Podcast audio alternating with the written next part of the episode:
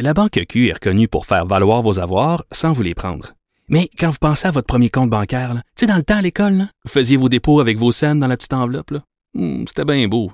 Mais avec le temps, à ce compte-là vous a coûté des milliers de dollars en frais, puis vous ne faites pas une scène d'intérêt. Avec la Banque Q, vous obtenez des intérêts élevés et aucun frais sur vos services bancaires courants. Autrement dit, ça fait pas mal plus de scènes dans votre enveloppe, ça. Banque Q. Faites valoir vos avoirs. Visitez banqueq.ca pour en savoir plus. Comme les autres. Martino, souvent imité, mais jamais égalé. Vous écoutez Martino. Cube, Cube Radio. Alors, on le sait, euh, la CAQ a vraiment sorti un lapin de son chapeau en disant on va en chasser dans la Constitution le fait que le Québec forme une nation, une nation qui est francophone. Et là, le Canada anglais en revient pas. Ils sont à bout, ils sont collés au plafond. Euh, régulièrement, je vous le dis, dans National Post, il y a à peu près trois textes par jour. Euh, Globe and Mail aussi, euh, CGAD, ils se peuvent plus. Euh, donc, c'est la panique chez le Canada anglais parce qu'ils l'avaient pas vu venir, absolument pas.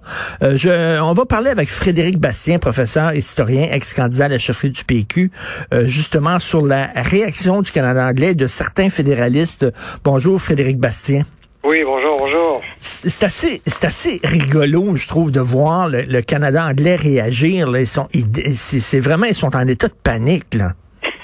Oui, absolument. Et moi, ça me fait penser à, l'affaire du lac Meach. Bon, ce qui est proposé en ce moment n'a pas la même portée, mais au moment du lac Meach, là, le, disons que le- ce qui suscitait le plus d'opposition dans l'entente du lac Meach, il y avait cinq points. mais Le, point qui était de loin le plus litigieux, c'était que le Québec aurait été reconnu comme faisant, comme constituant une société distincte. Et ça, ah bon, c'est un mot différent, on n'avait pas osé mettre le mot nation, mais ça, pour le Canada anglais, c'était inacceptable. Et, et c'est ça qui a été le leitmotiv de, de toute la campagne contre Mitch. Et là, aujourd'hui, ben, avec le mot nation, ben, évidemment, c'est un peu le même genre de réaction. Et euh, ça a commencé lentement comme ça. Au début, Mitch, hein, c'était pas, euh, c'était, il y a eu des commentaires, mais ça a monté, ça a monté, ça a monté, puis on sait comment ça finit. Mais là, j'ai lu dans le National Post, il y avait un chroniqueur qui écrivait en disant le Québec était la seule province qui a jamais reconnu la Constitution de 1982.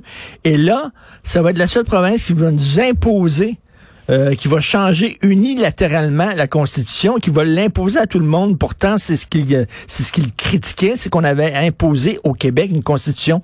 Bref, eux autres en reviennent pas. Mais Frédéric Bastien, moi, ce, que, ce qui me surprend, c'est que comment ça se fait que pendant toutes ces années-là, il y a personne, puis vous êtes un spécialiste de la Constitution, vous n'êtes pas vous êtes pas un juriste, vous n'êtes pas un constitutionnaliste, mais vous suivez, vous connaissez très bien euh, les affaires constitutionnelles.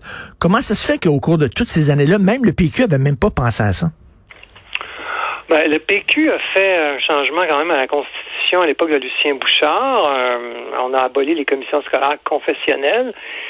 Mais après ça, euh, je pense que le PQ était dans l'idée de bon, on fait le référendum et puis euh, nous on pense que de toute façon on veut tous les pouvoirs. Alors c'est un peu ça qui est c'est l'option du PQ. Ça puis après ça, les libéraux en fait. Eux, c'était le parti qui s'écrasait, on demandait rien, donc euh, ils étaient tellement terrorisés à l'idée qu'ils pouvaient avoir le moindre remous euh, venant du Canada anglais, échaudé justement par l'échec du lac Meach et celui de Charlottetown. Les libéraux provinciaux ont épousé une politique euh, en disant voilà, nous, on se, on se couche complètement.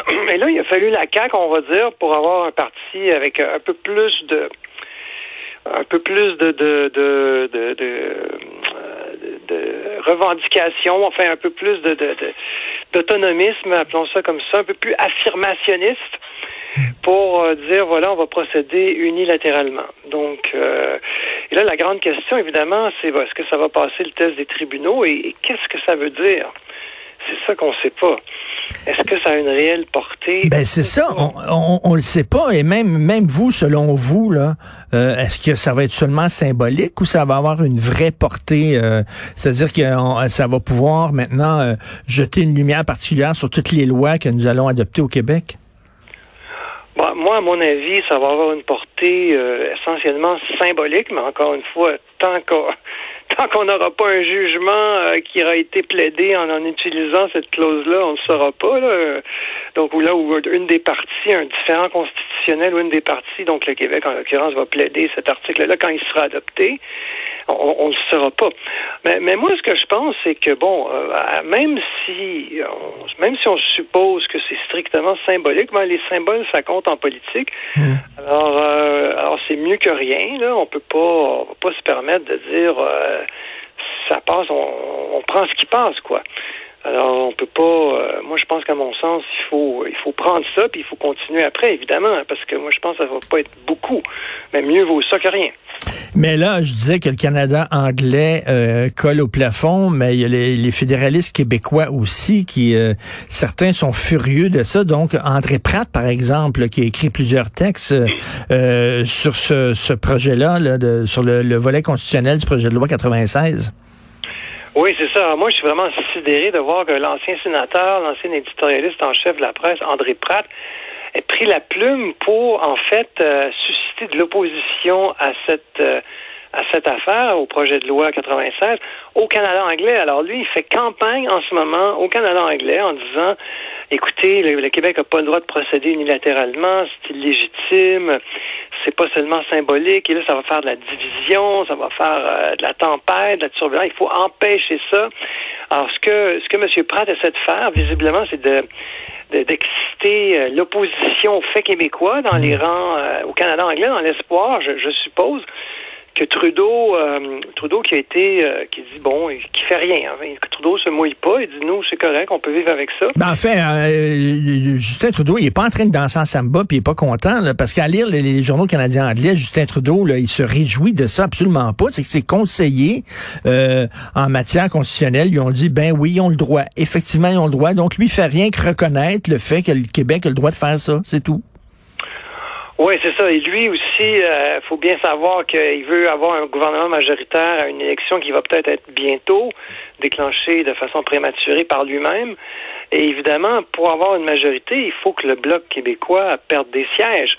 Alors évidemment, Trudeau sait très bien que s'il s'oppose à ce projet de loi-là, il peut oublier l'idée de faire des gains au Québec. C'est aussi simple que ça. vous savez, c'est incroyable comment est-ce que dès que les Québécois votent pour le Bloc, quand ils enlèvent des votes aux partis, euh, soit conservateurs, soit libéraux, les deux partis de gouvernement, c'est absolument incroyable. Tout, d'un coup, les partis, les partis fédéraux, là, tout d'un coup, on découvre toutes sortes de, d'ouverture face aux faits québécois. Et là, c'est tout à fait le cas en ce moment avec euh, M. Trudeau. Ça avait été le cas avant avec M. Harper, le, hmm déséquilibre fiscal. Alors, euh, c'est quand même tout ça, c'est savoureux d'ironie, tout ça. Mais euh, bref. Et de euh, voir, de voir aussi M. O'Toole qui prend la défense du français dans un, dans un discours passionné, là. Oui, oui, exactement, c'est ça. Alors, ben, tant mieux, là, tant mm. mieux, mais faut pas, c'est pas des convictions fortes, ça là. C'est ça que, c'est ça que je veux vous dire. Surtout pas Trudeau. En tout cas, ça c'est particulièrement pas une conviction forte. Mais euh, ces gens-là euh, savent qu'il y a beaucoup de votes à aller chercher, espèrent aller chercher beaucoup de votes au bloc. Et c'est ça qui fait, qui fait qu'ils sont vertueux, vertueux là, envers le Québec tout d'un coup. C'est ça tout d'un coup qui fait qu'il y a une espèce de, de d'ouverture, là, si on peut dire, comme, comme mais, ça. Mais là, vous parlez d'André Pratt qui s'adresse aux Canadiens anglais et dit que c'est épouvantable que nous changeons unilatéralement la Constitution. Euh, euh, bon, cette Constitution-là de 82 n'a été reconnue par aucun gouvernement au Québec, même les gouvernements libéraux ne l'ont pas reconnue. Donc, est-ce qu'on n'a pas un devoir comme Québécois que nous soyons fédéralistes ou euh, souverainistes euh, d'appuyer justement le fait que la CAQ a décidé de sortir ce, ce, de son chapeau et d'enchasser dans la Constitution le fait que nous soyons une nation québécoise. C'est assez bizarre de voir André Pratt, qui est un, Québécois qui devrait se réjouir de ça, même si c'est un fédéraliste, de soudainement euh, tenir ses propos-là au Canada anglais. Ben oui, c'est ça. Moi, moi, je suis sidéré parce qu'à mon sens, chaque gain est bon à prendre, indépendamment de, de toute partisanerie politique. Et là, euh, même si c'est symbolique à la limite, comme je le disais, et là, c'est que André Pratt, lui, euh, sachant très bien évidemment qu'au Québec, euh, il va pas convaincre grand monde, mais là, c'est ça, il, il, essaie de faire, il, il, se tourne vers le Canada anglais, puis il dit, opposez-vous à cette proposition, il faut surtout pas que ça aille de l'avant.